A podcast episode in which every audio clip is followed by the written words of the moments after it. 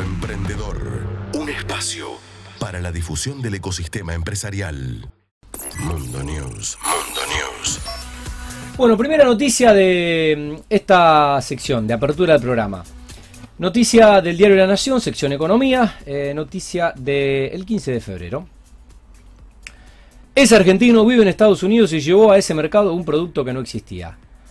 Aubi y Ramsa, Anranza, con la, con la I, elabora helados para mayores de 21, ya que los hace con alcohol combinando sabores con marcas prestigiosas como, no le vamos a hacer publicidad, Jack Daniels, Chandon o Macallan, que es una marca de whisky.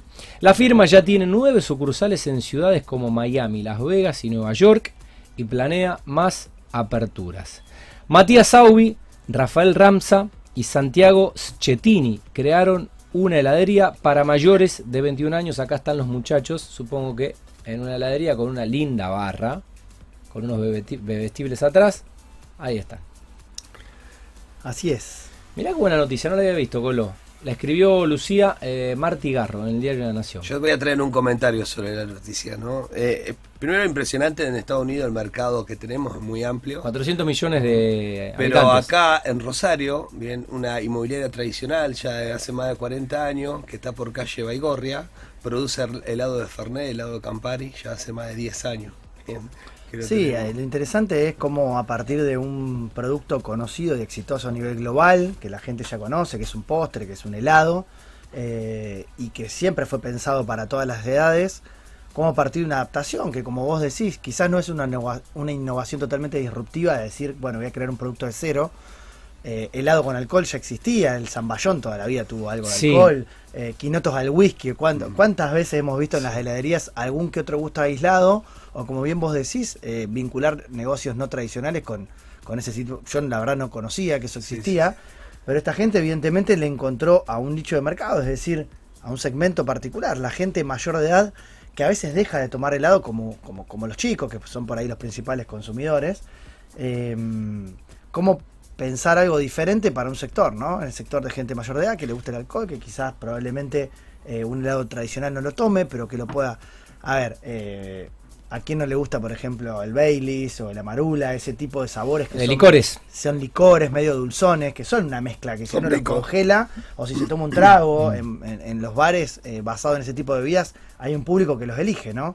Y también los postres borrachos. ¿Quién no comió alguna vez el famoso eh, postre de vainilla, eh, bañado en oporto o en algún en alguna que otra bebida alcohólica, a veces un poco de whisky. Sí, mismo el también, la ensalada de fruta con un poco de, de, de sidra. Eh, cuando yo era chico me acuerdo de ir al Rich y a estos restaurantes locales con mi y mi viejo se pedía un Don Pedro y yo quería probar el helado americano con nuez y whisky. y la verdad que era, era un sabor distinto. Entonces, nada, simplemente eso, destacar como a partir de, de una adaptación, de una innovación menor, de un negocio tradicional, buscarle una pequeña variante, se puede armar una cadena de sucursales en uno de los mercados más exigentes del mundo, como es el, mercado de Estados Unidos. aparte, de la ciudad, las ciudades, ¿no? Nueva York, Miami, Las Vegas, impresionante. Sí, hablan justamente de eso. ahí, lo, que ve concretamente es que a veces la idea puede, puede ser muy buena, puede ser muy disruptiva, pero si no tenés, digamos, no para a analizar los mercados, no para a analizar el producto, cómo insertar el producto, la idea no tiene ningún tipo de valor, ¿no?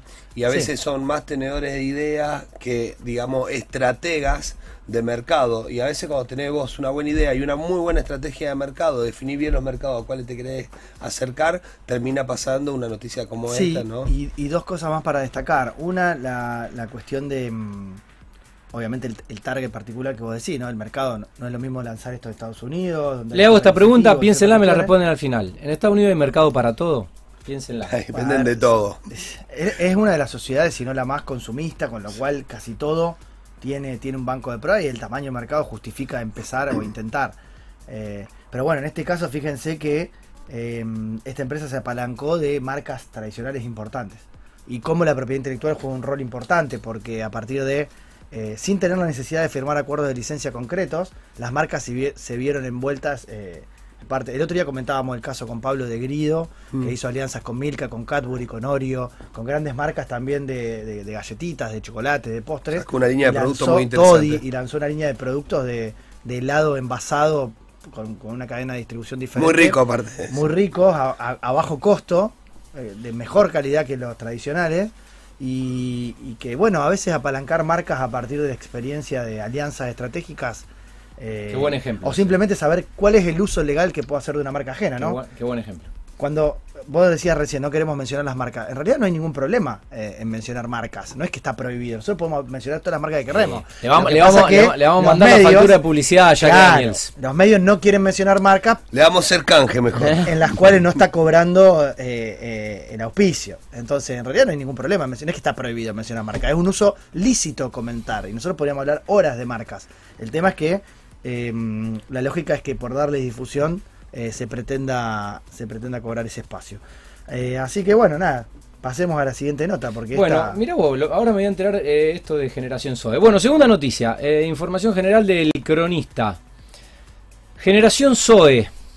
Apareció Leonardo Cositorto y pidió 100 dólares a cada seguidor en una charla virtual motivacional. Leonardo Cositorto es el CEO de Generación Zoe. Vos sabés que vi que Generación Zoe era tendencia en Twitter. Esta semana no entendía por qué. Bueno. Está prófugo de la justicia, se lo investiga por estafa piramidal estilo Ponzi, tiene pedido de captura internacional. Hizo un zoom con sus seguidores, desmintió las denuncias y sigue pidiendo aportes en dólares. bueno, el tema Leonardo de- Cositorto, el mucho tema de gusto. Zoe- no lo conocía. El tema de eso es un tema que no habíamos tocado hasta aquí en el programa. Eh, surgió durante el verano, principalmente en principios de diciembre. Em, nosotros siempre tocamos tema cripto y en este caso, ¿por, por qué trajimos esta nota? Bueno, en este momento está prófugo con pedido de captura internacional. Eh, ya se declaró como defensor en Argentina Pierri. Todos sabemos que Pierri fue el abogado de Mangieri, digamos, y tuvo esa- aquel fallido en internet, en una nota televisiva y demás, del hijo Con el hijo. con el hijo y demás. Bueno, a ver, em, es un tema delicado y difícil de tocar porque eh, si- sin duda que es un esquema de, promesas de, inversiones con ganancias extraordinarias que se sabe que va fuera de lo común, es un esquema piramidal de tipo Ponzi. Eh, toda la comunidad cripto está alertando de esta estafa y este fraude a gente necesitada de bajos recursos y que entra eh, poniendo sumas cercanas a los 2 mil dólares y, y masivamente. Y que ha sido promocionada por muchos famosos, por muchos periodistas en Buenos Aires, que también Mm.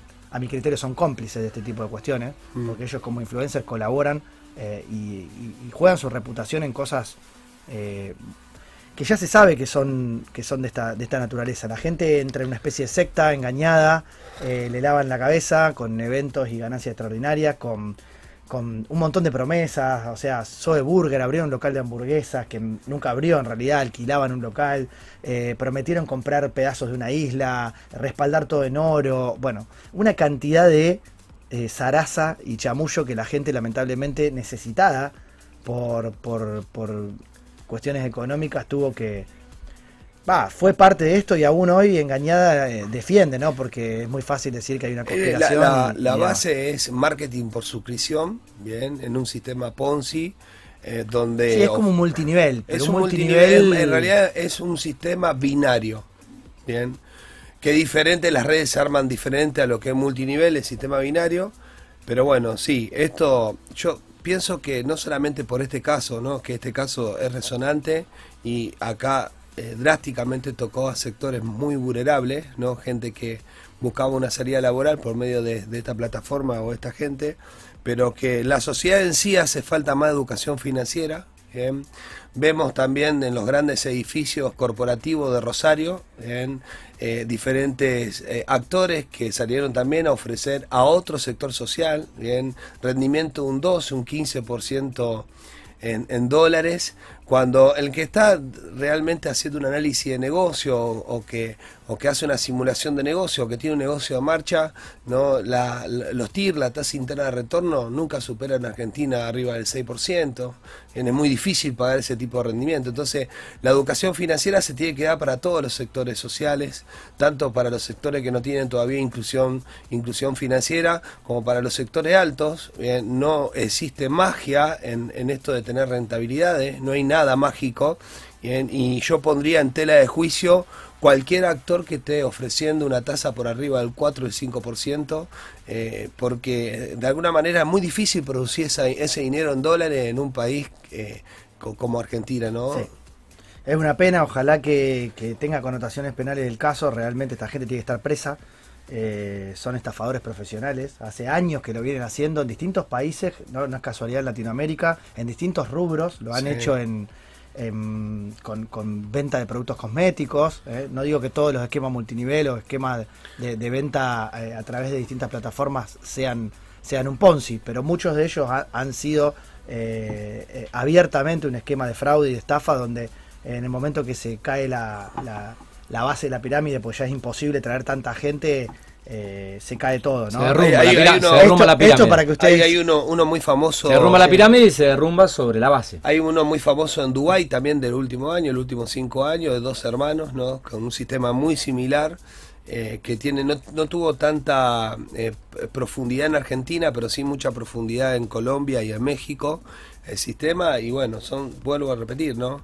Eh, en realidad, eh, digamos, esta, este enganche que tienen de la, la ley del menor esfuerzo y la mayor rentabilidad por medio de tener un poco de, de- de dinero para invertir, Sí. bien, no es real, pero no es, re- vuelvo a repetir, voy a ser claro en esto, no es real para la gente que no tiene recursos, como tampoco es real para la gente que tiene muchos recursos y está buscando rendimientos No. que realmente no existen en la sociedad o en el, en el mundo de los negocios. Lo que pasa es que este tipo de, de esquemas tienen, eh, bueno, dos problemas. En este caso es muy atractivo y lo hacen adaptado a las nuevas tecnologías. ¿no? El mundo cripto a veces te da ganancias extraordinarias Sí. en poco tiempo, pero eso es aleatorio. Sí, sí, todavía de alto riesgo. Es de alto riesgo y todavía no está eh, atado a ciertas lógicas de- del mercado financiero de capitales Sí. tradicional. Entonces, eh, eh, la gente entra de, de lo que escucha por ahí y se manda, ¿no? Y lo otro que tiene es que, mm, es que al principio estos esquemas Ponzi hacen que los primeros que ingresan ganen dinero. Entonces vos tenés casos reales para mostrar gente que se va enriqueciendo a costa de los que vienen entrando después. El problema es cuando se corta la cadena. Escuchaba la frase, los te- hechos, los hechos hablan y las historias venden. Eh, Claro. Esto que dice el Colo, realmente que... coach ontológicos profesionales, Sí. gente que sabe mucho de- del discurso, de, de- de- de cómo funciona eh, el Sí, la, la- la- la la psicología. psicología humana, de gente necesitada y demás.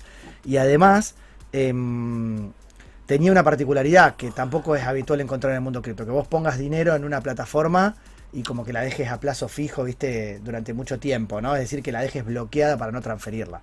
Eh. La gente salió a buscar su dinero, a recuperarlo, obviamente ya. Bueno, ahí tenemos la comunidad de Ya la, la comunidad de Bitcoin, la comunidad de Ethereum, que son comunidades de cripto argentina, que ellos están todo el tiempo denunciando los Sí, spam.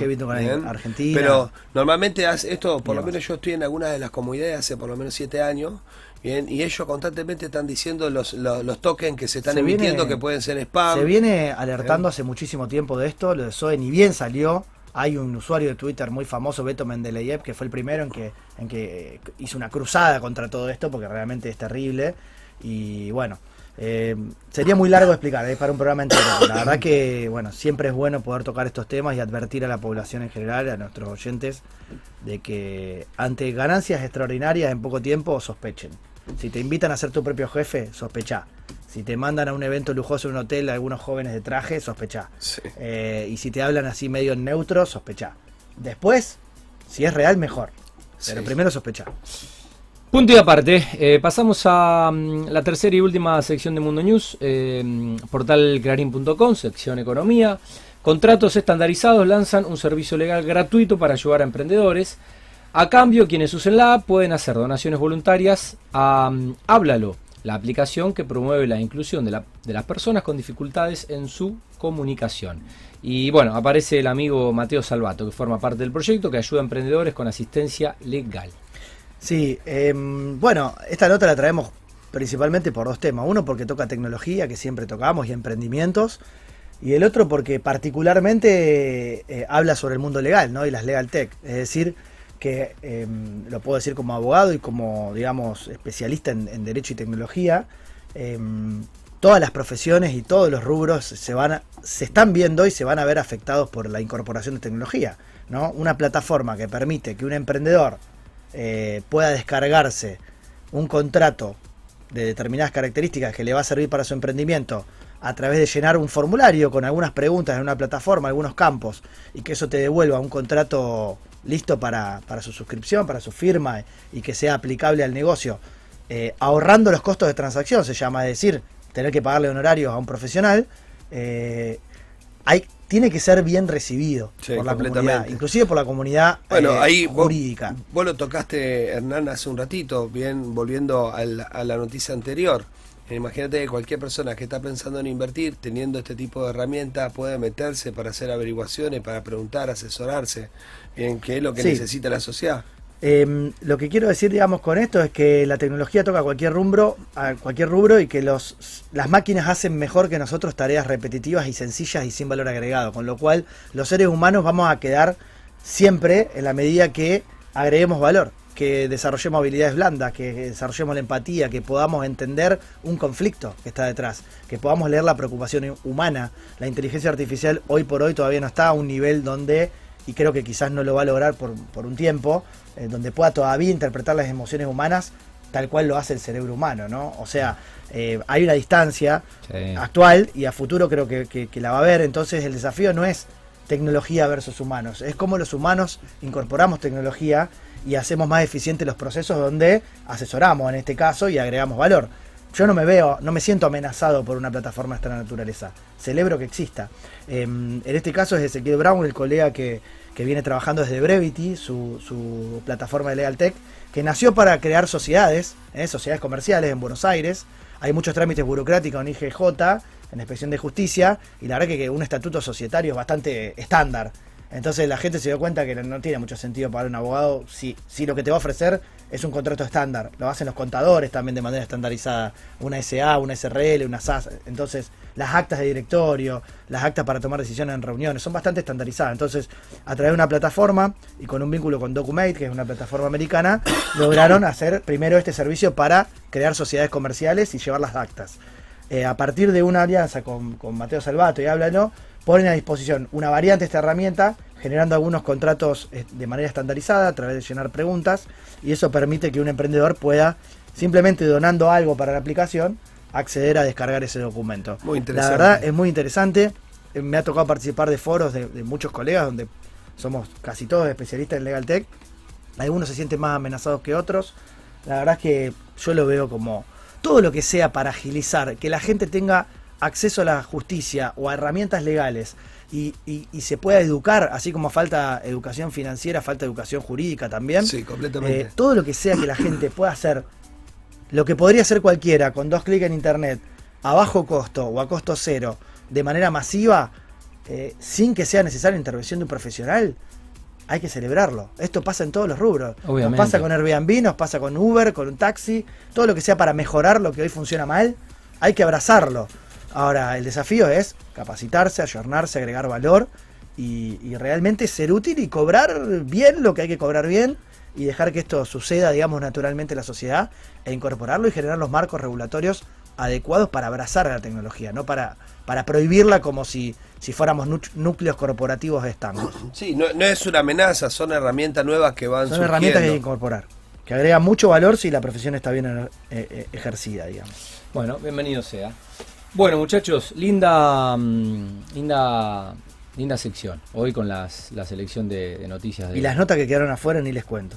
La semana sí. que viene vamos a tocar varias. Bueno. Vamos, ¿cómo estamos? ¿Cómo está el productor? Bueno, son 20.39 ya. Vamos a ir a la primera pausa y vamos a recibir al invitado del día. Dale. La comunidad. Bueno, la sección de hoy es la comunidad. Bien podría ser Gen Emprendedor, porque Sin es duda. un emprendedor de aquellos, eh, del ecosistema y de nuestra ciudad. Lo recibimos y lo saludamos al amigo del Colo, conocido también de Pablo, el señor Ariel Dolce, Dolce a quien tengo el gusto de conocer personalmente. Ariel, eh, buenas tardes, buenas noches. No sé si afuera todavía es de día, vos recién llegás, No, o ya No, es de ya noche. de noche, ya de noche. Eh, bueno, y bienvenido a Mundo Emprendedor. Buenas, eh, buenas tardes a todos, buenas noches, muchísimas gracias por, por la invitación. Un gusto estar acá eh, en un programa que trata un tema tan, tan relevante para la sociedad como son los emprendedores y rodeado de amigos.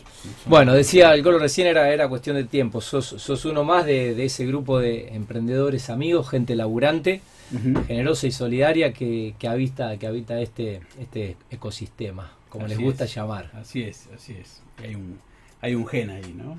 Creo que ahí nos cruza a todos más o menos el mismo Sí. y, y muchas veces hereda, ¿no? Como Sí. el caso del señor y Yo- mi caso también, ¿no? Yo pensé que era periodista hasta que lo conocí al, al Colo y a, a- y a Pablo y ahora eh, digo que soy un emprendedor de los medios.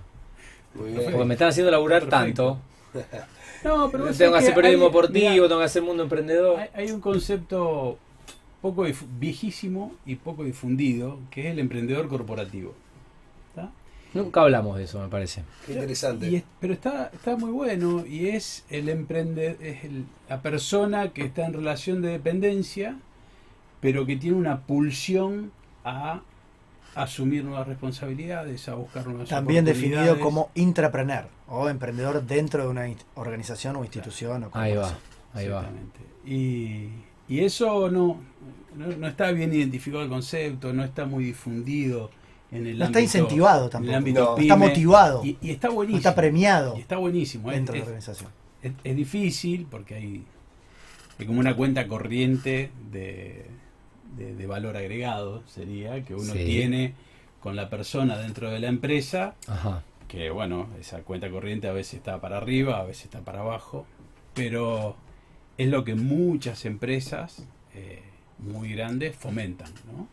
O sea, creo que el que, el que lleva la, la delantera en, esta, en este concepto es 3M. 3M tiene unos procesos muy fuertes para que para que sus empleados pidan perdón más que permiso, ¿tá? para que se metan, para que asuman riesgo, para que desarrollen cosas y mal no les va. Así que ahí hay algo para... Hablamos de la multinacional. Bueno, eh, todas las notas empiezan igual. La, mi primera pregunta es, ¿cómo lo conociste al Colo? Es un ¿O invento, dónde se conoce- es un, invento de Tati. ¿O dónde se, con- o dónde se O sea, conocieron? Me hace sonrojar de entrada. ¿Dónde- dónde Porque no- es, es, es el productor pe- periodístico del programa y además el productor de invitados. Por supuesto. Baja un poquito, por favor. Sí, eh, no, es que estoy, estábamos sin cortina y después le, eh, le pedí a Juan que la, que la baje un poco. Muy, muy fuerte el retorno. Sí. Con, Ahí va. Con Ahí el. Colo nos conocimos en la Biblioteca Argentina, Sí. en la parte de clásicos. Sí. Estábamos- yo iba a agarrar un ejemplar, el último, y él lo iba a agarrar también. Y me, no. no, nos hemos conocido, eh, creo que... Calculo que en eventos sociales, vinculados al rubro. En eventos sociales y creo que fue en la iniciativa de la Municipalidad de Rosario de mm, club de emprendedores o. eh, la competencia de planes de negocio. y seguramente. me parece. Competencia de planes. Parece Ariel, qué bien que estás de la memoria, porque acá el cerebrito es él, ¿viste? Es que son, mu- son muchos Eh, eventos que nos sí, hemos cruzado sí, y, sí. Y esta pero vez le- siempre en el ecosistema. le ganaste, le ganaste, le ganaste. ¿Te acordaste vos el igual- evento y él no? Igual es inverificable, digamos. Incomprobable. Porque no ha sido el único evento en el que se esa- cruzaron. Esa iniciativa, la verdad que Que sigue estando, ya va por estando. su decimotercera edición. nació dentro de JCI, era un programa internacional de JCI, sigue siendo un programa internacional de JCI. En algún momento que la institución fomentaba eh, entablar alianzas con, con otras instituciones, lo compartimos con la municipalidad y con Endeavor y ahí empezó a crecer, a crecer, a crecer y bueno, hoy está en la edición 13 en ese formato. JCI es la- la En ese formato interinstitucional, 29, participa la 30. Universidad Austral, bueno, la tanta, Universidad tantas Austral, un montón de ministerios, secretarías. Sí, secretaría, la provincia, la Está- municipalidad. muy bueno. Bueno, eh, el Colo ya sabe tu derrotero laboral, Pablo también te conoce. Yo te iba a preguntar, porque lo que descubrí también con estas notas y con los emprendedores, eh, es que su vida como emprendedores, por su esencia, por sus inquietudes y demás, eh, no arranca cuando empiezan a, a estudiar después de la secundaria, cuando empiezan a laburar y terminaron de estudiar. Hay muchos que empiezan a hacer cosas ya, eh, y cada uno cuenta una historia que hacían cosas ya eh, hasta cuando estaban en la primaria, ¿no? que emprendían cosas que se le ocurrían. Bueno, con- contanos un poco tu historia, no sé, cuando vos empezaste a sentir que, que te gustaba emprender, hacer cosas, proyectitos, y te motivaba a lo mejor laburar más allá de que tenías edad de estudiante. No, la, curiosidad mía siempre estuvo en ver cómo funcionan las cosas. ¿no? Desde cuestiones mecánicas, de lo que te hasta interese. sociales, biológicas y, y demás.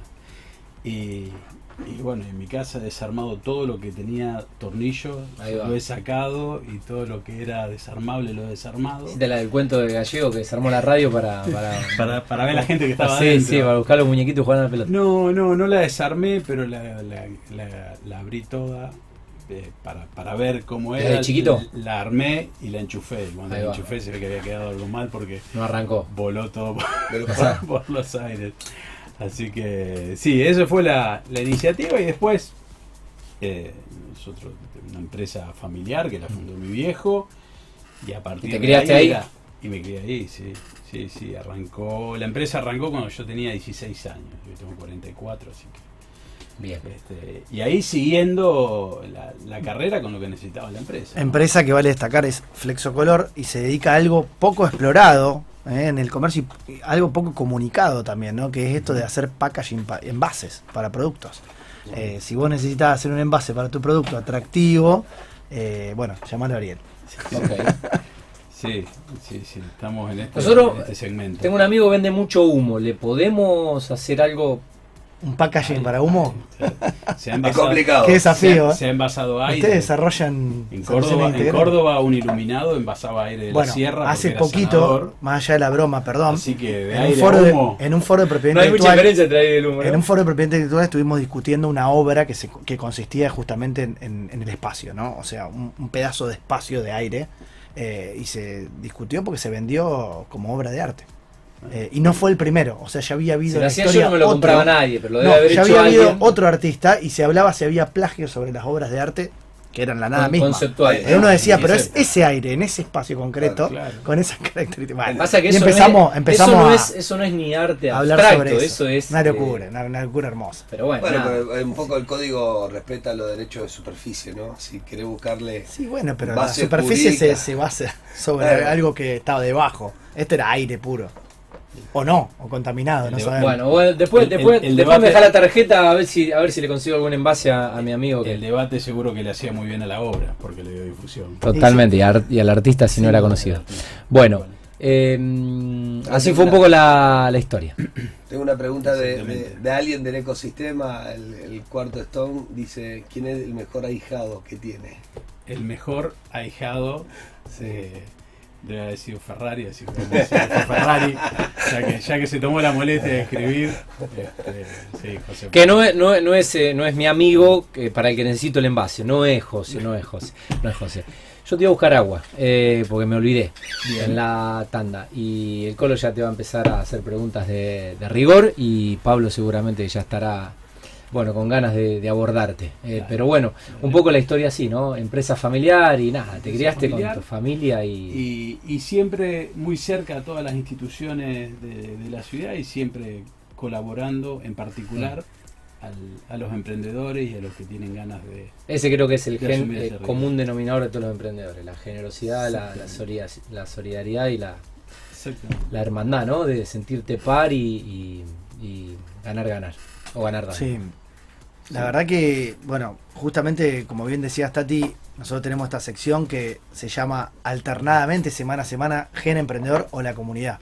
Obviamente que el espíritu de emprendedor en Ariel está intacto, eh, pero em, eso no es óbice para poder eh, destacar eh, algo que a veces es un plus. Porque hay muchos emprendedores que son muy generosos con la comunidad de emprendedores, pero que no dan ese paso adicional. El año pasado tuvimos la visita de Antonio De Masi, otro gran generoso Sí. eh, eh, aportador, no, no sé cómo llamarlo, de, de su tiempo Sí. hacia, hacia esto que altruistamente ustedes eh, donan, que es, que es no solamente su sabiduría, sino también muchísimo tiempo a la participación gremial en instituciones, que son las que permiten generar un impacto en la comunidad. Eh, en tu caso, bueno, con un recorrido admirable, JCI, la Agencia de Desarrollo de Región Rosario, la Federación Gremial actualmente y, recientemente, eh, entre, entre federaciones y cámaras empresariales de tu sector primero. Es decir, todo un recorrido gremial eh, de eh, generosidad hacia colegas del rubro y hacia emprendedores en general, que permite, para mí, involucrarte en esta sección, en la que tiene que ver con la, con la comunidad, con la generación de ecosistema, con ser un actor clave para unir, ¿no? para vincular. Con Pablo nos, Sí. nos reconocemos mutuamente como vinculadores también. Tenemos la capacidad de decir, aportar lo mejor de nuestro capital social, yo lo hago con mis clientes también, decir, bueno, mira, ¿qué, ¿qué pasa si te contactas con esta persona? Yo te hago un contacto, un vínculo, un mensajito. ¿Cuánto ayuda en la referencia un WhatsApp? eh, que diga, habla con este y que venga de tu parte, ¿no? Sí. Eh, Esto del boca en boca digital. Em, yo quisiera que nos cuentes, eh, primero, por qué esa vocación de ir un poco más allá de tu negocio y por qué decidís involucrarte eh, en espacios institucionales y cómo después eso se transforma en un vicio, si se quiere, o en una, en una adicción de decir, bueno, no puedo parar de ayudar cuando veo lo bien que me hace eh, y, y- y cuál es la clave para permanecer motivado Sí. y no perder las ganas, porque esa es la pregunta sí. de Pablo, seguro. Sí, no, no, yo iba a preguntar, digamos, anterior a esas dos respuestas, bien, eh, si podés notar la diferencia de lo que era el ecosistema hace 10 años atrás, bien, a lo que es el ecosistema hoy. Porque el ecosistema hoy estamos muy influenciados por la parte de, de evolución tecnológica, bien, donde es normal hoy tener economía de colaboración y ser colaborativo. Pero venimos de, de a lo mejor lo que somos más cuarenta y pico, Bien, de un ecosistema empresarial donde la concentración del poder, la concentración de conocimiento era más habitual. bien, O sea, no era yo te quiero ayudar o, o Sí, era un esquema competitivo y no colaborativo. Sin notar la, la diferencia y obviamente nos vamos a meter de lleno en lo que preguntó Colo, que esta parte de vocación, ¿no? que es sumamente importante. Perdón, le, le voy a pedir a, mm, al invitado que se acerque un poquito. A Ariel que se acerque un poquito. Perfecto. Ahí está. Perdón, Juan, que me olvidé. Eh, el, el por qué lo hace, por qué lo hacemos eh, desde, la, desde la persona es porque hay una, una responsabilidad social dentro de- del, empresariado. somos personas que viven en, la sociedad eh, como todas y, y hay veces que el éxito o el nivel de éxito que sea, este, si se circunscribe a nuestro escritorio, si se circunscribe a nuestro galpón, a nuestras oficinas, como que hay algo que, que está faltando. Entonces ahí entra un poco la, la participación en otros espacios, algunas cámaras sectoriales, otras gremiales, instituciones ONG o ese tipo de, acciones. Ah, O al menos a mí me, me, me- me- lleva a tomar estas decisiones es ese concepto.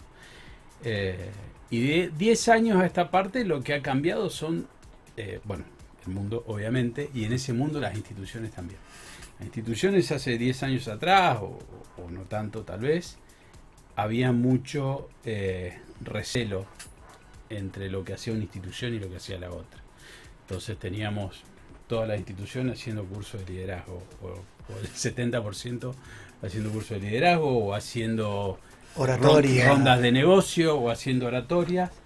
Y, y creo que un poco esto de las comunicaciones, de las redes y cosas, favoreció que empecemos a trabajar de una manera más, más amalgamada, más sincronizadas, este, a veces haciendo cosas en conjunto o solamente respetándose los espacios. Bueno, Sí, acá- avisando la agenda. Acá hay un espacio de, por ejemplo, el emprendedurismo es, es uno de esos. Hoy a nadie se le ocurre eh, hacer un proyecto que tenga que ver con emprendedurismo si no está dentro del ecosistema, si no está coordinado con la municipalidad, con, con- Sabemos que a fines de septiembre está la experiencia en Endeavor, siempre le digo a Majo y le pregunto, cual, mirá, para lanzar un evento yo la llamo a Majo y le pregunto, Entonces, che, ¿cuándo es?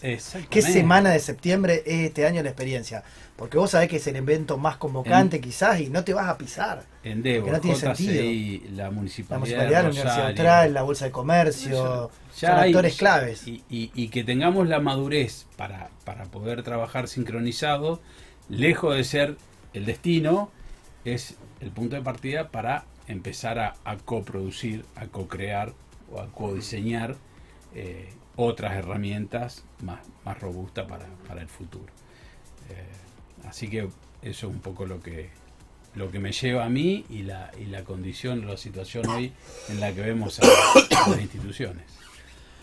¿Y cómo se, cómo se identifica, ya que hablaste antes de la... ¿Qué, qué ves vos cuando te toca liderar una institución o cuando te toca liderar tu empresa eh, o, o distintos espacios donde, donde te ha tocado estar justamente en, en el rol organizador o de líder? Eh, ¿Qué ves vos en el diferencial de una persona como para identificar ese espíritu emprendedor, ese gen, ese, ese que está para, para donar su tiempo, ese plus? eh, si es que hay algo que vos decís, bueno, mira, hay un patrón común.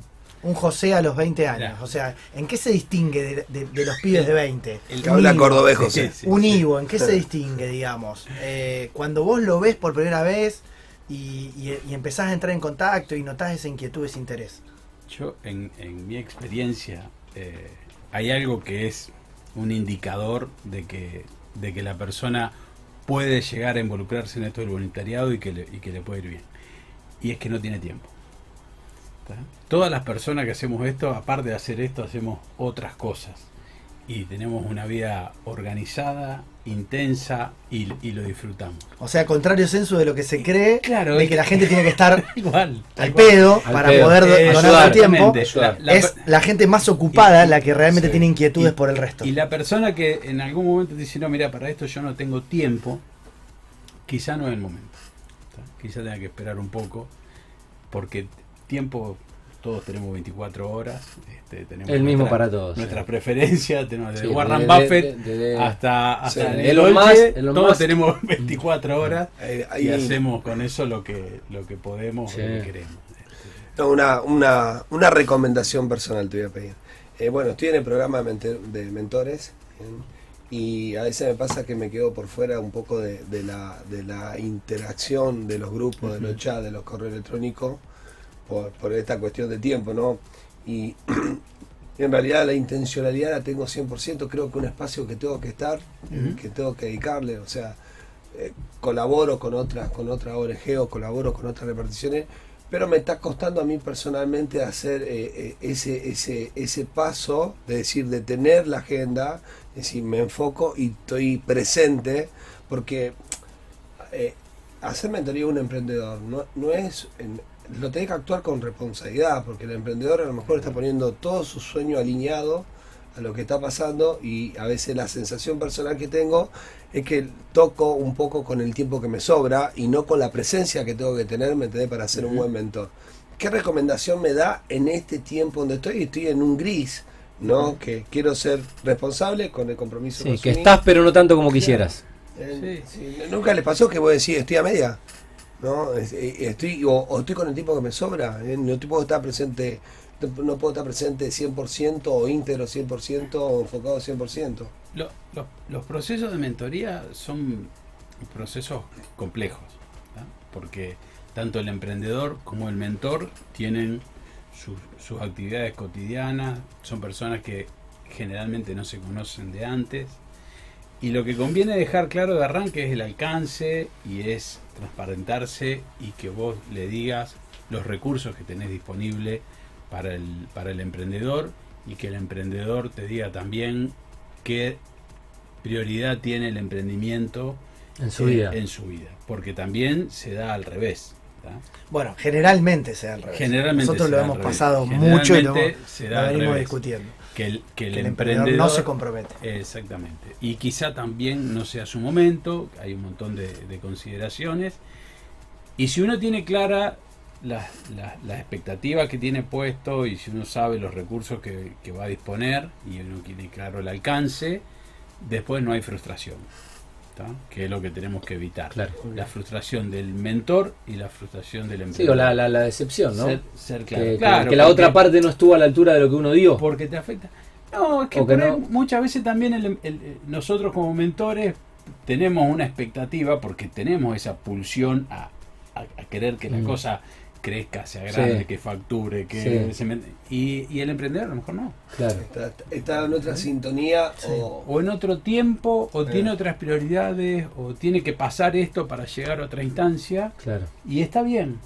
Y Sí, está bien, es un aunque, proceso, aunque no sí. se dé, lo que hayamos hecho le va a servir a lo mejor en un futuro, Claro. y hoy no. Pero no hay que frustrarse.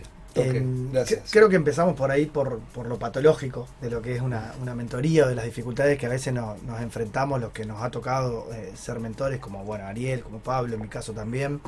Eh, vamos a hablar después, en el mismo programa de hoy, en la parte de caja de herramientas, vamos a contar cómo formar parte del programa Comunidad Mentores de Nación, de- del cual el- venimos conversando.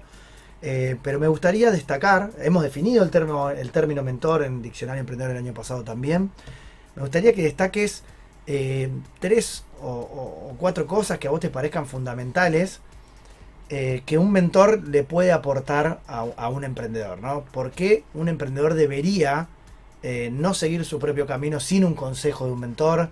¿Y por qué también desde el lado del mentor es interesante participar en un proceso de mentoría, más allá de las Mm. dificultades que recién mencionamos, ¿no? A veces la falta de compromiso, a veces la falta de, de esa química que se tiene que dar entre las personas cuando se conocen sin, sin un bagaje previo y donde tiene que haber una especie de match ahí también bien armado Sí. de las organizaciones. Sí, sí, sí. De- me, me toca a veces estar del lado de los organizadores de estos encuentros para que esa relación pueda prosperar, que no es fácil, eh, donde uno trata de compatibilizar perfiles, eh, como si fuera un Tinder eh, emprendedor, pero que realmente implica poder acertar en eso y bueno, y donde se tienen que alinear un montón de cosas, pero me gustaría destacar eh, lo bueno que se lleva un emprendedor cuando atraviesa un proceso de mentoría y lo bueno que se lleva un mentor cuando está de ese lado eh, guiando un, proceso de nuestra naturaleza. Bueno, lo, primero que se va a llevar es, obviamente, la, la experiencia del mentor, generalmente en un rubro compatible con el del emprendimiento, porque uno de los criterios en el momento de la selección es que el mentor y el Yo voy a empezar a anotar. No, hace mucho no traigo anotador, pero un tema que me lo tengo, disculpen que No, adelante. no, vi- El- no estoy escribiendo, estoy en una hoja de nota anotando temas. el- mentor y el emprendedor siempre se busca que tengan algún, alguna conexión, algún hilo dentro del, del, del- del producto o del servicio que se esté desarrollando. Y ahí se lleva una experiencia que no es solamente una experiencia eh, como, como podría leer un caso o como podría leer un libro, sino que es una experiencia que se dio en la misma ciudad o en la misma provincia donde él va a tener emprendimiento. Entonces, esa experiencia más la localía es un valor que el emprendedor debería Considera. eh, debería considerarlo y debería atesorarlo y Sí, debería es un contexto. hacer escucha Mm. activa porque no es lo mismo eh, Sí, leer un libro de emprendedurismo escrito en Barcelona que en Rosario. Totalmente. O sea, puede haber conceptos que sirvan, puede haber norte, puede haber tendencia, pero si un emprendedor... Pero el famoso hombre y sus circunstancias, ¿no? Si no es el mismo contexto y si el ecosistema es otro, Lo otro, no, no aplica. Lo, lo otro es que si el proceso de mentoría se convierte en una experiencia positiva para los dos, lo más probable es que ese vínculo siga y que siga trayendo beneficios para el mentor y para el emprendedor, cuando no para ambos en un negocio. Entonces, ahí tenés también otra, otra pot- potencialidad. Ahí te hago una pregunta, pues nosotros en Vistage tenemos como uso y costumbre no hacer negocio entre los miembros Vistage.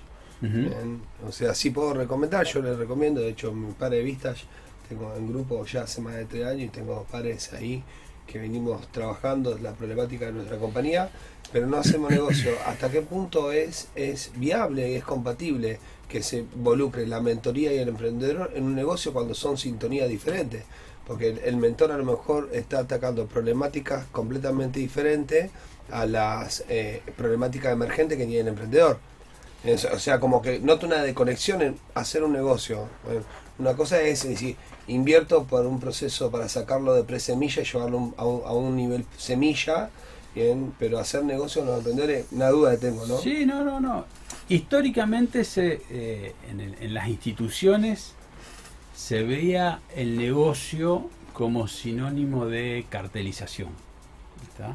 Mm. Entonces hay ese prejuicio de que en las instituciones, en las cámaras, Sobre todo cuando la integración es horizontal, o sea, estamos hablando de empresas del mismo rubro o sector. hoy, ¿no? hoy que en está- principio competirían, pero que si se juntan, fijan precio. ¿no? Para explicar por ahí lo que es lo que es un cártel. ¿no? Pero hoy con la atomización que hay, yo creo que es más difícil eso.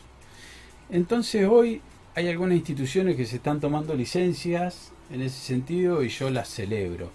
Y creo que los procesos de mentoría no deberían quedar afuera. Digo, es un, un inversor ángel, se Mm. celebra. Y acá, ¿por qué no copiar algo de eso? Sí.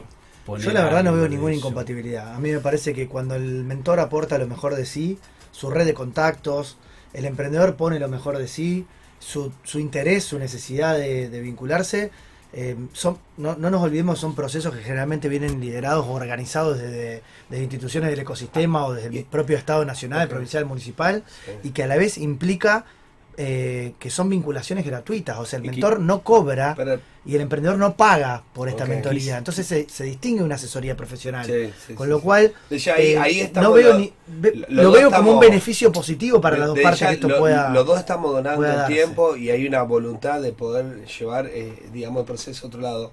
Pero pienso, ¿no? Eh, y porque no todavía no transité, eh, estoy recién arrancando, ¿no? Y, eh, a incorporar, pero me ha pasado con otros emprendedores que he incubado, ¿m? Ujú. en proceso de incubación de inversión en otros emprendedores, que muchas veces mi, mi carga de responsabilidades y mi modelo mental en los conflictos que resuelvo diariamente, bien, y él a lo mejor está en otro proceso, es como un niño que está aprendiendo a caminar, está dando su primer paso y yo vengo a 200 kilómetros por hora y le meto un codazo.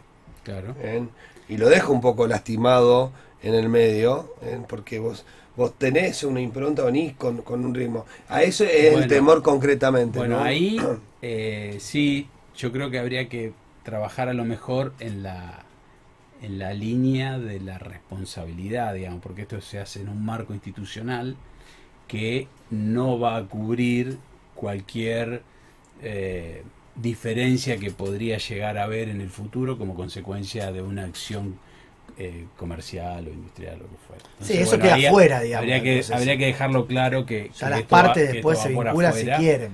Eh, pero terminándole de contestar las preguntas y, y lo anándonos con lo que estabas preguntando vos, ahí está el otro, el otro concepto o el otro beneficio para el mentor que tiene que ver con desarrollar su empatía.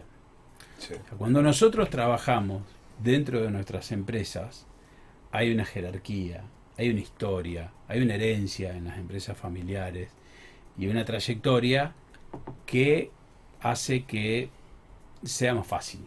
¿tá? Porque yo entro a la empresa, digo algo y Sí, te escuchan. cuando vos estás, Mínimamente por, cuando vos estás, vos estás con un emprendedor, Tenés que validar todo hay eso. hay como una cosa de igual a igual. Sí, sí. ¿viste? Sí, Hay sí, como- Tenés más experiencia, pero tenés que Sí, empezar bueno, de cero a ganártelo. Y te digo más, del, del emprendimiento, es muy probable que sepa más el emprendedor que el mentor. Sí, lógico. Sí. Entonces, O de su sector. o de- entonces hay un ejercicio ahí de, de empatizar, de hacer escucha activa.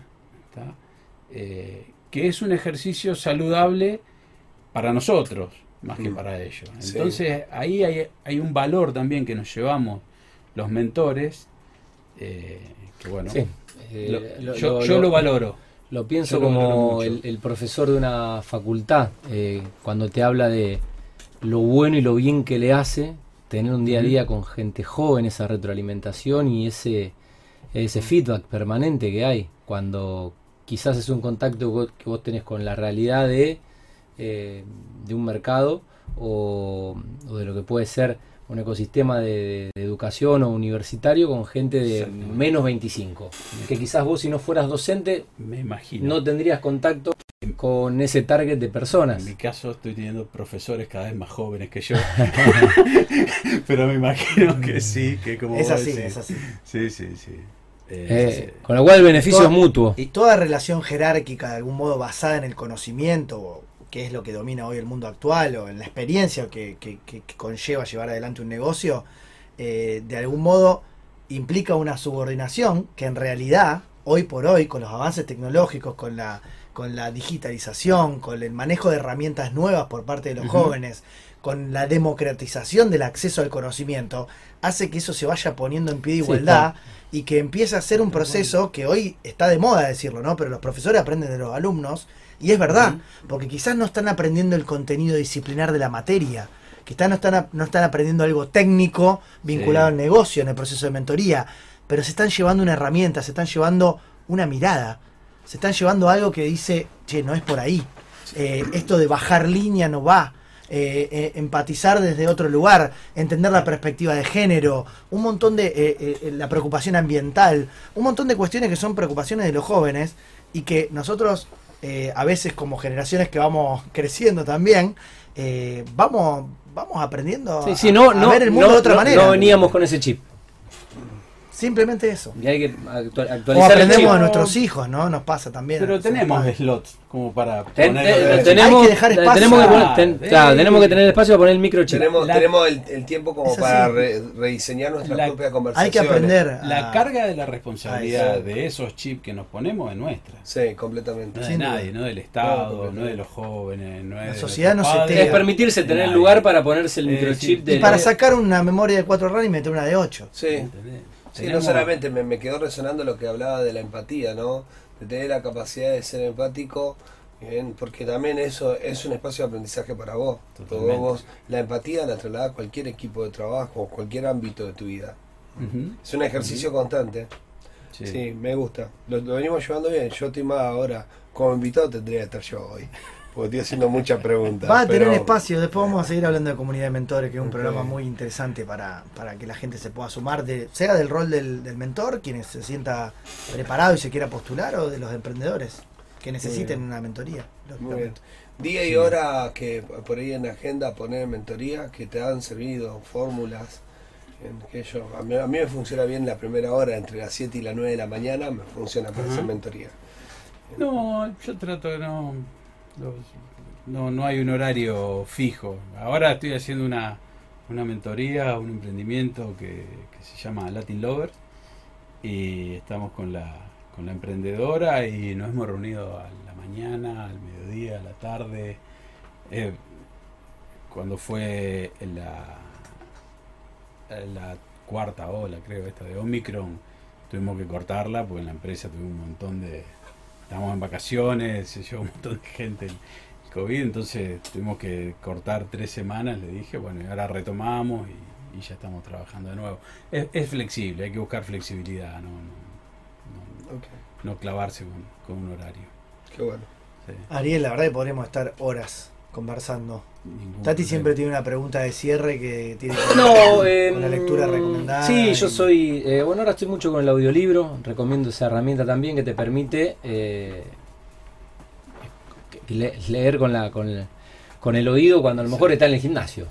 En vez de escuchar música, te escuchaba un audiolibro, un podcast. Y bueno, es como aprovechar el tiempo o recuperar un poco el tiempo que perdimos por laburar que antes teníamos. Se lo podíamos dedicar a un libro papel. Sí. Eh, ¿Tenés tiempo para leer? ¿Qué te gusta leer? ¿Y qué te gustaría compartir con nuestros queridos emprendedores? Algo que te haya, te acuerdes, que, te, que, que te pareció que está bueno y que le haría bien a alguien del ecosistema. eh, invertir una- unas horitas en... Eh, mira, yo creo que ¿Te acordás a el los, título? a los Sí. emprendimientos, sí, sí, yo creo que hoy a todos los emprendedores y a todos los empresarios eh, hay un que en el mundo existe desde hace tres- 30 años. En Argentina se empezó a charlar en el mundo corporativo hace 10 y al acceso de todos está desde hace 3 o 4 años, mucho, que tiene que ver con el diseño estratégico, que Ajá. tiene que ver con pensar al diseño como una disciplina que sirve para eh, pensar qué producto, qué servicio, eh, cómo lo tengo que ofrecer, por qué canales, y no el diseño con- como diseño gráfico Sí, exclusivamente. sí, o sea, el sí. diseño tiene un montón de apellidos.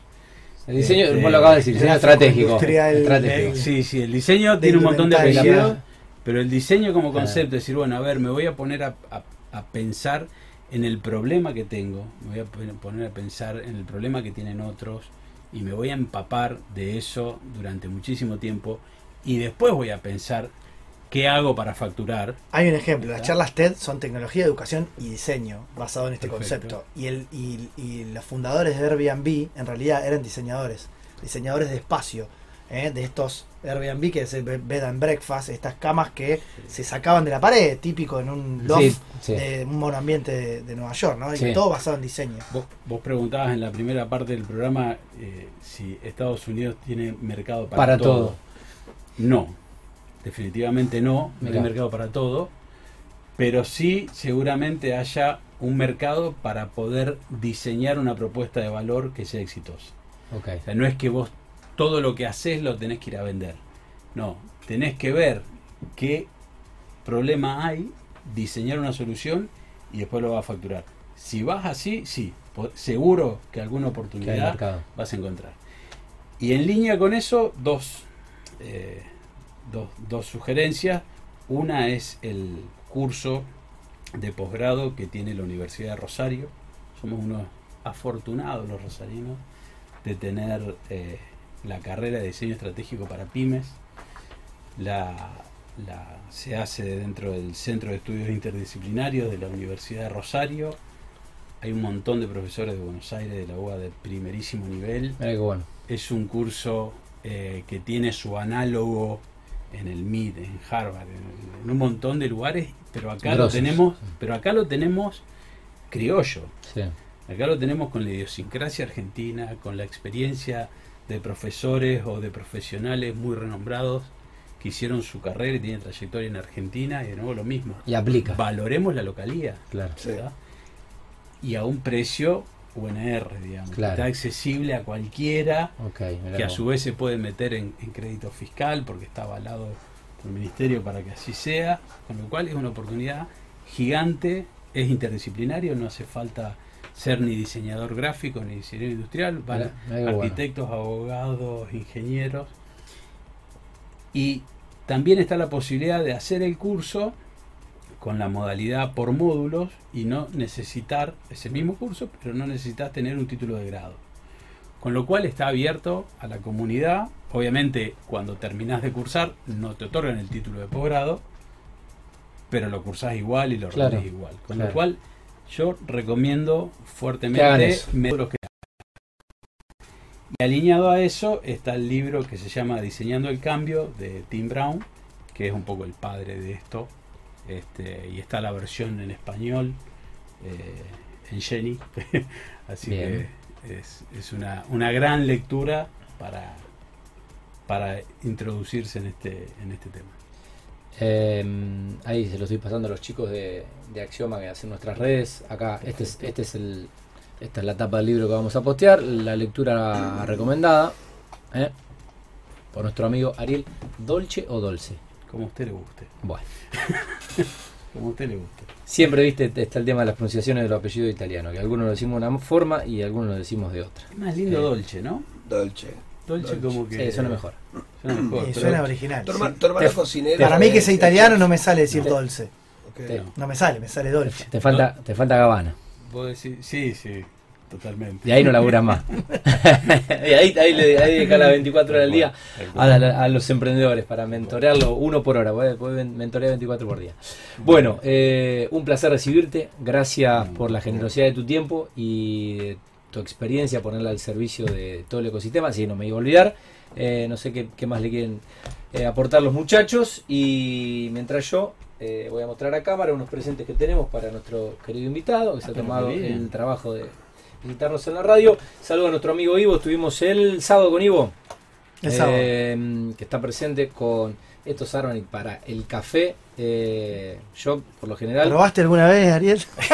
yo por lo, por lo general el, café del mediodía, a la noche ya no puedo tomar porque me activan los neurotransmisores y eh, al contrario lo tengo que desactivar. Y un vasito eh, de nuestros amigos de Grupo Roma. Bueno, muchísimas gracias. Eh, Muchísimas gracias. Para... Mi, mi hija chocha con los árboles. Con los Arbanit, listo. Y- y a bueno, mí si te está viendo. Norbert, se lo va a tener que, que entregar. dar el Si te vaso. está mirando, Mañana que voy a visitar la fábrica de Arbany con mis hijos. Mirá que bueno. Ah, muy bien. No sabía que había tour. No, no, es tour privado. Después vamos a organizar Ah, la tour visita guiada. Vamos a hablar con Ivo, sí, tú. Mirá vos, mirá vos, mirá vos.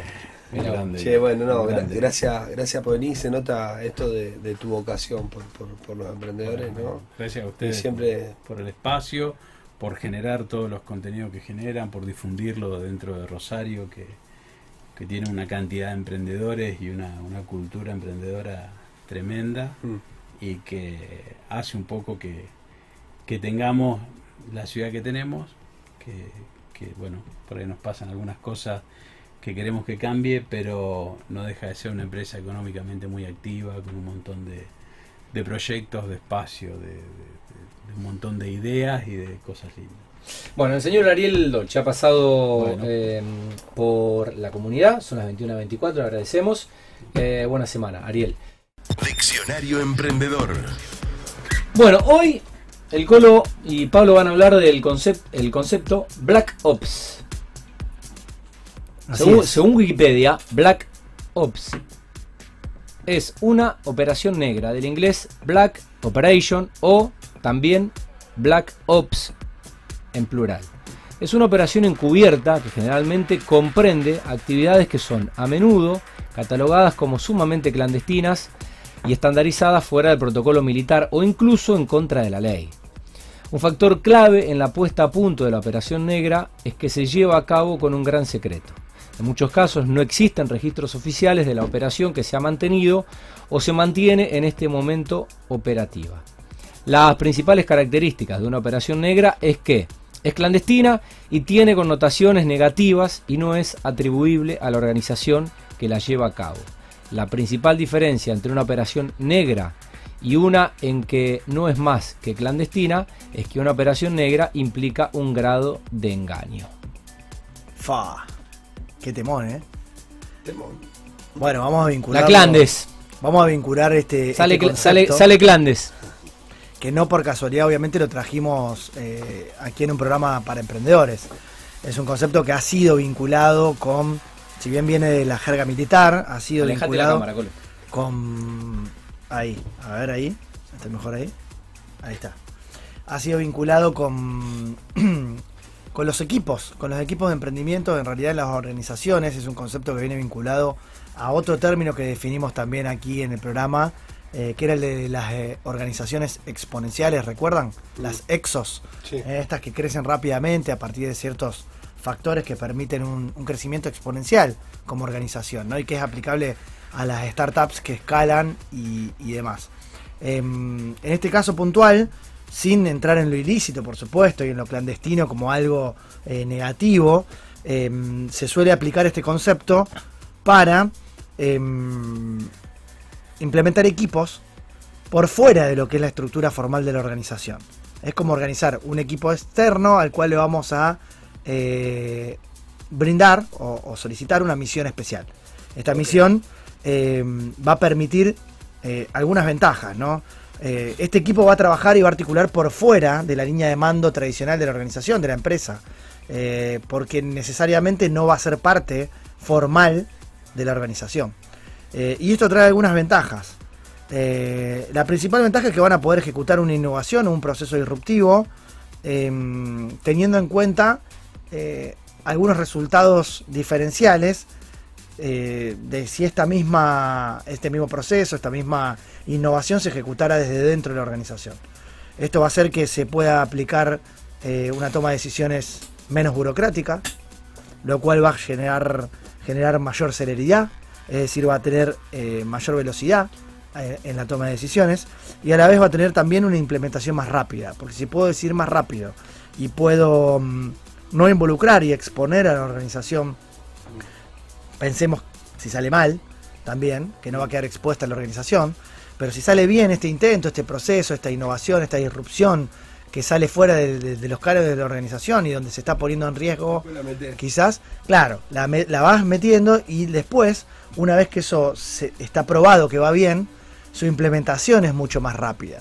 Es un concepto que quizás desde lo teórico parece difícil de bajar a tierra, pero, pero no, es tan, no es tan difícil. Yo te invito, Pablo, a que vos pienses cuántas veces has tenido que eh, hacer un poco de lobby también, Sí, o tomar alguna decisión rápida eh, para poder no exponerte, pero obtener un resultado rápido eh, sin exponerte. Sí, digamos, vamos a la operatividad dentro de la compañía, ¿no? Sí, Porque lógico. después de proyecto por fuera, pero dentro de la compañía muchas veces tenés un área eh, o tenés eh, los equipos saturados, bien atendiendo las diferentes, los diferentes requerimientos que la misma compañía, la misma empresa, el mismo emprendimiento te, te demandan. Entonces vos no podés venir con un producto nuevo o una idea nueva o eh, una modificación de un área nueva sin considerar que rompes la operatividad de lo existente. Cuando, para evitar romper la operatividad de lo existente, eh, lo ponemos a decir en lo que llamamos estructuras paralelas. Entonces armamos una estructura paralela hasta que pase un proceso de maduración, esa nueva idea, ese, eh, muchas veces en un área puede ser que vos rompés tu, la operatividad de- del área simplemente agregándole nuevos requerimientos de control. Y el área no está preparada para tener esos nuevos requerimientos, entonces vas preparando una estructura paralela, la vas capacitando aparte, va trabajando sin la burocracia de la misma empresa, la vas gestando hasta que en algún momento tenga la madurez suficiente para meterla dentro de lo que es el área o lo que es el, el nuevo proyecto o lo que es el nuevo producto que querés, que querés insertar, ¿no? Eso cu- cuando trabajás dentro de la, de la compañía. Después cuando vos trabajás eh, afuera de la compañía, vos lo decís un poco, eh, lo que los americanos llaman el momentum, ¿bien? El momento de... Porque vos podés identificar una oportunidad del mercado, pero vos tenés que saber cómo desarrollar, cómo provocar el momento, bien, para desarrollar esa oportunidad de mercado. Y ahí están todas las bases, ¿no? De, de a lo mejor mu- mucho, yo, mucho le dicen lobby, yo prefiero decirle relaciones institucionales. Bien, ¿qué tal? Las relaciones institucionales de influencia que van generando clima, que van, eh, eh, digamos, insertando co- conversaciones. Obviamente que la, la- la herramienta acá tiene una connotación negativa, Sí, pero bien, lógico. bien aplicada, o sea, bien aplicada, Viene de los servicios de inteligencia, viene de las operaciones clandestinas de- de- de- del ejército. Vamos a hablar- y- vamos y a hablar- estrategia de guerra, ¿no? Sí, por eso, Hay pero- un libro muy, la- muy conocido, El arte de la guerra, de la guerra y los De negocios. Sun Eh, sí. de Sun Tzu, que, que realmente cambió y aplicó mucha metodología militar para los negocios. Sí. Israel es un país que creó una Startup Nation, una nación basada en aplicar en, en lo civil las tecnologías desarrolladas para lo, para lo militar. Pero Entonces, hay un enfoque diferente. Ejemplo, vamos a traer en los medios. ¿bien? Eh, vos podés utilizar a los medios como una herramienta negativa, generando una agenda ¿bien? y marcando una agenda negativa porque quiero tener una participación de mercado que para mí ya es un modelo que no funciona más. Bien, pero podés también tener participación o influencia en los medios trabajando desde lo positivo y destacando lo positivo de un producto, de una industria. Bien, es la inversa, la misma estrategia, porque al fin y al cabo vos estás generando una opinión pública, bien, utilizando un programa de radio un medio, lo que sea, pero lo podés utilizar como una herramienta, bien, que sea para pegarle a alguien o, o de alguna manera para acusar a alguien, instalar un tema negativo, lo sí, podés usar hacer una como campaña sucia, digamos. Claro, o lo puedo usar como una herramienta para decir, hablo positivamente de un tema. ¿eh? Nosotros mismos eh, generamos ese momento para los emprendedores, estamos todo el tiempo trabajando ver. a favor de emprendedores. En definitiva, sí. Claro, en que- definitiva, que sí. Tratamos de procurar agenda. herramientas y, y tratamos, en nuestro caso, creo que de empardar o de emparejar algo que tiene muy poca difusión, ¿no? Y, que, y que duele que así sea, porque son, como decía también Ariel en la entrevista, un motor para nuestra economía, ¿no? Nuestro entramado productivo está basado en pymes y las pymes no salen de la nada. Son emprendimientos que fundaron nuestros abuelos, nuestros padres, nuestros bisabuelos, eh, dos, tres generaciones atrás eh, con una cultura in- inmigratoria. Hoy es triste ver cómo está inmigrando gran parte de nuestra sociedad.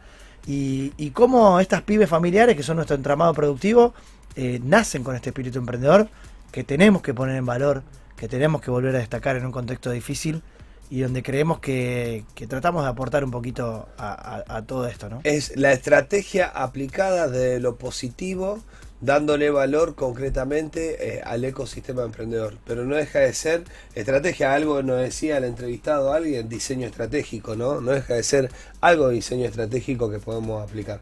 Estructuras paralelas. Muy bien, esto fue Diccionario Emprendedor. ¿eh? Caja de herramientas. Bueno, ya está abierta. Comunidad de mentores. Tuvimos una nota donde, bueno, la charla and- anduvo por ahí, ¿no? Con, con un gran mentor como eh, Ariel Dolce. Pablo está incursionando en ese, en ese rol también. Y mm, bueno, Colo has tenido la experiencia también de, de mentorear un poco y charlar y ac- aconsejar y sugerir y bueno, transferir experiencia del ecosistema eh, con gente más joven. Sí, la verdad que sí.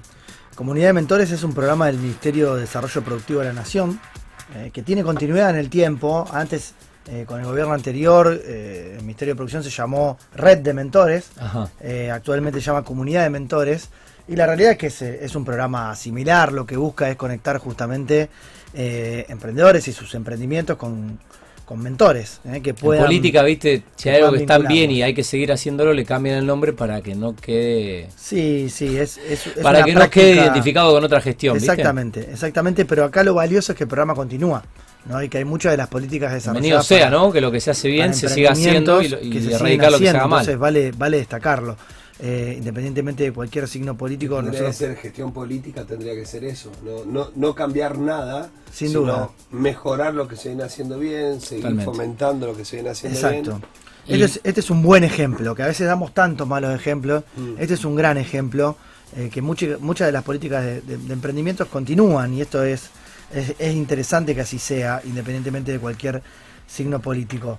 Em, si uno entra hoy a la página del gobierno, eh, argentina.gov.ar, eh, dentro de los servicios, eh, dentro de lo que es el, Ministerio de Desarrollo Productivo, y si googlea Comunidad de Mentores, va a encontrar el acceso a este programa que, mediante la asesoría de un mentor puede promover el crecimiento de un emprendimiento, del entorno y de la comunidad. Como bien decía también Ariel Dolce en el, en el, en el bloque anterior, cuando, cuando le hicimos la nota y, destacamos su, rol como mentor, es un programa que tiene una base regional. Eh. Por eso se llama Comunidad de Mentores, porque también procura un desarrollo de una comunidad local. eh. Por ejemplo, tenemos sede acá en Rosario, pero también hay sede en Casilda, hay sedes en muchos lugares dentro del país. Eh, y es muy interesante darle una mirada local ¿no? a la mentoría que, mm, permite vincular a un emprendimiento de alguien que necesita algún apoyo en know-how, en conocimiento, en, en un consejo. Los mentores son de diversos perfiles, en algunos casos como Ariel son empresarios exitosos de un sector que llevan adelante una pyme familiar. Y si vos estás atravesando en tu emprendimiento quizás el desafío de eh, hacer un recambio generacional, probablemente porque eh, quizás estás emprendiendo dentro de un rubro que es el que vos manejás, porque todo el conocimiento vinculado a ese rubro viene de tu familia y tu desafío es a lo mejor cómo romper con una lógica tradicional de transferencia de conocimiento capital social dentro de, la familia eh, y de las redes de contacto y te estás tratando de independizar quizás de, esa lógica, bueno, gente con experiencia en desarrollar una pyme familiar te puede ayudar mucho. Entonces a veces el macho o la, la, posibilidad de vincular a un emprendedor con un mentor no solamente se da por un sector. En mi caso he sido mentor quizás siendo un emprendedor dentro de mi profesión, pero donde mi- mis herramientas para aportar al emprendedor quizás son muy similares a las que puedo aportar cuando desarrollo una asesoría estratégica, ¿no? basada en mis conocimientos disciplinares de mi profesión. En mi caso, cómo es la estructura jurídica de un emprendimiento, cómo vincular con un inversor, cómo vincular con cómo proteger una marca, o sea, cosas concretas.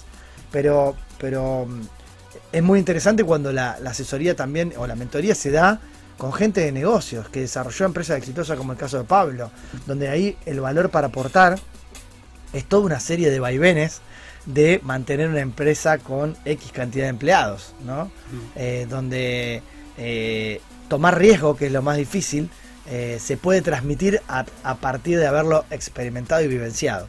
Eh, me gustaría después, Pablo, que, que- que profundicemos un poquito en esto que vos venías diciendo de, de lo que vos, eh, de cómo te estaba costando esto, pero a la vez qué desafíos te representaba como mentor. No sin antes decir que es un programa que está abierto a cualquiera persona mayor de 18 años que tenga un emprendimiento en marcha, con ventas activas, y que, por ejemplo, en la ciudad de Rosario lo que está sucediendo es que lo coordinamos desde el espacio Innova R eh, de la Dirección de Innovación de la Municipalidad, de la Secretaría de Desarrollo Económico y Empleo, junto al equipo de liderado por Marina Careya, con Valen- Valentina Ríos, mi compañera y demás. Lo que hacemos Le damos junto saludos, a- mandamos saludos Sí, a Valentina. Junto a Rebeca, a todo el equipo de Nación, lo que hacemos desde la sede Mm. local es recibir, por un lado, las inquietudes de los emprendedores y por otro lado, aquellos mentores que se quieren postular y tratamos de hacer ese match para vincularlos.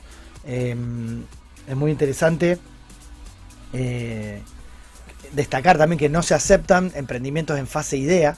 ¿eh? La idea como tal no, es tomada, sino es un emprendimiento en marcha. ¿eh? Se trata de poner un corte ahí para que eh, realmente la mentoría sea de utilidad tanto para el emprendedor como para el mentor. Porque se trata de mejorar procesos, se trata de mejorar desarrollo de canales de comercialización, se trata de eh, hacer que el emprendimiento pueda escalar cuando ya tiene un mínimo de validación por el mercado. No son, no son mentorías destinadas en esta oportunidad ¿eh? Para eh, etapa de ideación, es decir, para lo que es cómo pasar de la idea al proyecto, que fue un poco lo que desarrollamos la semana pasada en la, sección de valor agregado. Vale destacarlo. Y, mm, y es muy importante destacar que el proceso es guiado. ¿eh? Eh, se han desarrollado manuales, guía para el mentor, que permiten bajar metodología de cómo son estos encuentros. En este caso son cuatro encuentros pautados, de una duración aproximada de dos horas, donde uno, un mentor se conoce con el emprendedor y empiezan a ver si hay esa química que, que contaba Ariel, eh, si empieza a ser un proceso útil para las dos partes. Eh, y se trata de que haya un compromiso recíproco. En el caso de Pablo contaba que a, que a él como mentor por ahí le costaba hacerse del tiempo, la experiencia mía personal y que Ariel también coincidió y que nos ha pasado en programas anteriores, es que muchas veces, aun cuando es gratuita, aun cuando es en beneficio principal del emprendedor, es muy difícil que el emprendedor se comprometa y se haga un espacio cuando quizás no está convencido de llevar adelante su emprendimiento. ¿no? Hay una etapa clave, el momentum también para el emprendedor, Pablo, es este de el emprendedor que quizás está trabajando en relación de dependencia y no se dedica full time a su emprendimiento, ¿cómo le cuesta ir haciéndose herramientas que permitan dar ese salto? De decir, bueno, me la juego, asumir riesgo. ¿no? Y estos procesos de mentoría ayudan a encontrar el momento adecuado sobre cómo hacer esa transición. Hoy estuve haciendo una mentoría privada con una emprendedora, Luciana Bonano, de, que, que se especializa en marketing, tiene su propia agencia de comunicación, que trabajó muchos años en, en relación de dependencia para grandes marcas de la ciudad y que está en ese proceso de abrirse su propio camino. Tiene sus propias cuentas y va y viene todo el tiempo en esta decisión personal de hasta cuándo trabajo en relación de dependencia, hasta cuándo me mando solo, ¿no? Y ese proceso acompañado es mejor. Así que mm, celebro este tipo de iniciativas, que estos programas continúan, continúen en el tiempo y que sean organizados desde el Estado de manera tal que se puedan generar un mayor impacto en la comunidad, ¿no? Poder vincular comunidad eh, de mentores con emprendimientos que necesiten mentoría, eh, que es gratuito para ambas partes, la verdad que es un es una buena caja de herramientas, es una buena es, es una buena fuente de información para generar valor en, nuestra comunidad emprendedora. Sí, recién nos decía, ¿no? Esto de, de- de entender que, que el espacio, tanto para el mentor como el emprendedor, es un espacio de aprendizaje que, se tiene que tomar con mucha responsabilidad. Por eso yo me, cuestiono hasta dónde está mi, mi integridad bien eh, puesta ahí, porque hacerlo a media, digamos, no lo veo, no lo veo viable, porque un emprendedor bien enfocado, no un emprendedor disperso, un emprendedor que haya tomado la decisión concreta de dejar todo por su emprendimiento, eh, merece que el tiempo de calidad se, se- se le dedique. No, hay otra manera, ¿eh? Porque eh, un emprendedor normalmente en su proceso, cuando se está desarrollando, muchas veces le deja dedicar tiempo a sus hijos, a su esposa, a su familia, a salir, a sus amigos. Eh, eh, muchas veces me ha pasado como emprendedor, ¿no? De ver que mis amigos salían a comer y tener que comer arroz en mi casa porque tenía que suministrar el dinero, porque a lo mejor estaba invertido en una etapa de mi emprendimiento, en la compra de una nueva computadora, en el sueldo. Me ha pasado muchas veces que por pagar sueldo en tiempo y forma, bien, eh, nada, no podía salir a, cenar afuera. Entonces, todas esas emociones que yo viví también como emprendedor, ¿no? De, en mi proceso, todo ese precio que paga el emprendedor, ¿no?